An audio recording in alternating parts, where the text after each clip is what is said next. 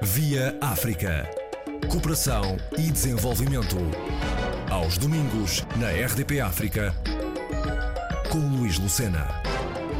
No Palácio da Bolsa, durante o encontro de primavera, paralelo ao Salão Imobiliário do Porto, CIP 2019, foi reeleito o presidente da Confederação da Construção e do Imobiliário de Língua Oficial Portuguesa.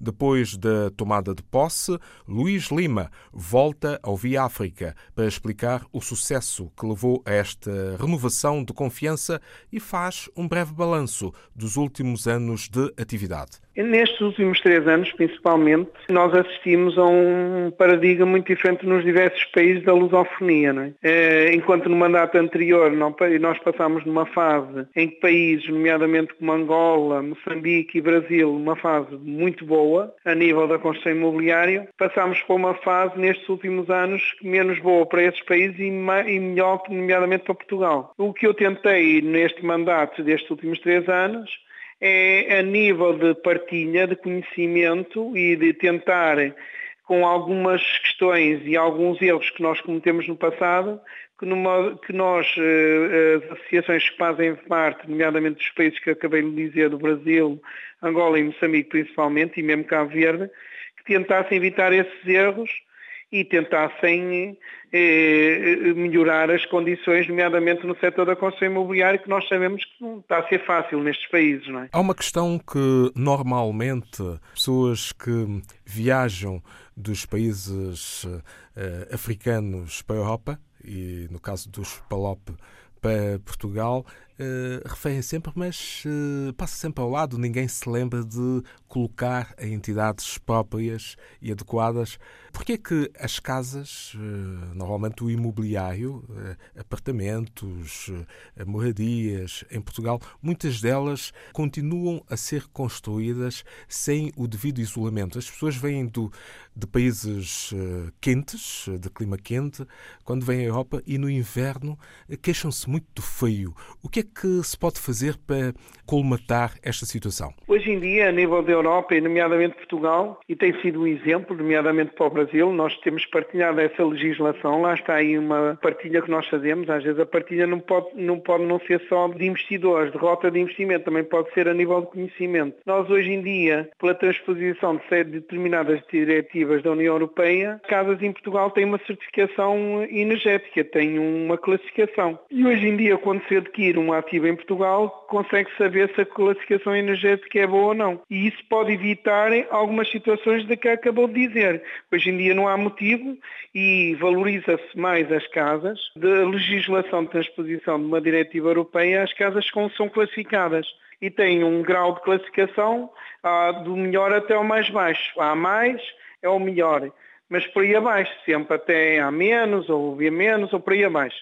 Eh, e hoje em dia, quando se adquire um ativo, deve-se ter em atenção qual é a classificação energética. E isso em Portugal já é possível. Como eu lhe disse, há países, nomeadamente como o Brasil, que estão a estudar a legislação para adequar aos seus países isso. Portanto, hoje em dia, se isso acontece, é apenas porque as pessoas não estão informadas, porque hoje em dia é obrigatório, quando adquirem uma casa, ser informado previamente de qual é a sua classificação energética. Por isso, o isolamento térmico é extremamente importante nos claro dias que correm. Sim, claro que sim, não é só o isolamento térmico e acústico, mas também saber exatamente o que é que foi a nível de, de, de, desta questão da certificação energética, o que é que foi feito para a nível de isolamento e não só o que é que foi feito e, e o que é que e, e, ainda por cima é obrigatório haver uma certificação, portanto quer dizer que foi avaliada por um perito. O mercado imobiliário, seja em Portugal, seja nos países africanos de língua portuguesa, neste momento já está a tomar-se novo alento, já está a, a tornar-se mais apetecível? O que se pode dizer dessa evolução uh, após crises dos últimos anos? Os países da lusofonia têm circunstâncias diferentes enquanto Portugal, como sabe, neste momento está numa fase extremamente positiva, é, com valorização dos ativos, até se calhar demasiado com o que nós quereríamos, mas depois temos países como o caso de Moçambique e Angola, que as coisas ainda não estão conforme nós desejávamos. O caso do Brasil, que nós já se nota alguma recuperação, mas é como eu disse, acho que o exemplo português, a maneira de toda a gente se lembra há 7, 8 anos, nós estávamos com uma intervenção de uma troika e o setor imobiliário da construção era o setor que mais contribuiu para o desemprego no, no, no, meu país, e nomeadamente em Portugal. Portanto, o que eu tenho dito aos meus colegas dos países da lusofonia, para verem o exemplo de Portugal, que nós também demos a volta, não há nada que seja para sempre. É, aqui a situação menos boa, que em alguns países da lusofonia está a acontecer, de certeza que vai haver, vai haver uma fase em que darão a volta. É, temos é que fazer aquilo que nós fizemos, procurar, nomeadamente investidores estrangeiros em Portugal. Nós não éramos um país tradicionalmente captador de investimento estrangeiro, era todo circunscrito a nível habitacional, 90% do investimento era circunscrito ao Algarve, uma região do sul do país, e hoje em dia nós temos investimento estrangeiro, em cada cinco transações em Portugal uma é para um cidadão estrangeiro no país todo. E isto é um exemplo que, e por isso penso que me escolheram para novo mandato, é um exemplo que pode ajudar aos países da lusofonia, nomeadamente na captação de investimento estrangeiro, que isso é que foi a cereja no topo do bolo que fez a, a recuperação que nós hoje em dia assistimos em Portugal. Nos países africanos de língua portuguesa, os que são, eh, sobretudo, os arquipélagos, no caso de São Tomé e Príncipe, no caso de Cabo Verde, eh, há falta de fogos habitacionais. Como é que se pode ultrapassar este problema? Fazer mais uh, uh, construções em altura, uh, isto alargando as próprias cidades, que são relativamente pequenas? O que acontece em Cabo Verde e o caso Timor eh, não é, uma, não é muito diferente e com a sua devida dimensão de outros países. Nós temos que ver, nós precisamos muito, e o caso Cabo Verde é um país eh, nesta questão de, de investimento estrangeiro, depende muito do investimento estrangeiro. Mas temos que ver sempre em atenção a realidade das populações na, na, do, que habitam no país naturais do país. Isso em Portugal está a acontecer. Em Portugal, neste momento, nós assistimos a, um, a uma valorização dos preços e uma recuperação do setor imobiliário, mas não haja dúvida que temos um problema que é a classe média a classe, e os jovens não têm habitação para eles. Isso acontece, por exemplo, em Cabo Verde. Nós temos que, acima de tudo, precisamos muito, muito investimento estrangeiro. Isso recupera, nomeadamente, o desemprego no setor da construção imobiliária e ajuda a economia de cada país, mas temos que ver que também precisamos, até para continuarmos a atrair investimento estrangeiro, que os cidadãos nacionais de cada país estejam satisfeitos e temos que arranjar soluções para isso. E quando nós conseguimos trazer investimento e, e, e investimento é versus eh, coleta de impostos, portanto há dinheiro para o país, eh, nós temos que ter em atenção a realidade da, da, população de cada país. Portanto, o que está a dizer tem que ter cuidado com essa questão, porque isso não é só a questão de Cabo Verde e de Santo Tomé, acontece também neste momento em Portugal. Nós preocupámos-nos só, preocupámos só com a, o investimento estrangeiro, mas neste momento temos um problema, é que as casas estão, os ativos estão demasiado caros para os cidadãos nacionais. Isso não pode ser, tem que haver um equilíbrio e, e, e, é importante haver as duas questões, até porque estrangeiros não querem vir para estes países e não ter os cidadãos nacionais satisfeitos. Em termos de planificação para os próximos tempos, novo triênio? O novo triênio, mas nós temos que ver o caso de Santo e Príncipe, é, um, é a questão do alargamento dos restos dos restantes países da lusofonia, nomeadamente Santo Tomé e Timor-Leste. Eh, nós precisamos, não sei como é que vamos consegui-lo, temos andado a estudar, eu penso que Santo Tomé está mais avançado, tentar captar uma, uma estrutura, nomeadamente associativa, eh, que tenham alguma ligação ao setor da construção imobiliária e se não houver vamos ajudar a formar. Mais longe, que é o caso de hum, Timor-Leste, aí é mais difícil, vai ser mais difícil, mas o, caso do... É, para nós é importante estar em todos os países da lisofonia abrangidos na, na, na, Confederação da Construção dos Países de Língua Oficial Portuguesa. E também temos o caso da Guiné, que é um caso muito, não é fácil, até porque politicamente é um caso que não tem havido grande estabilidade política e económica, e nós precisamos de ajudar.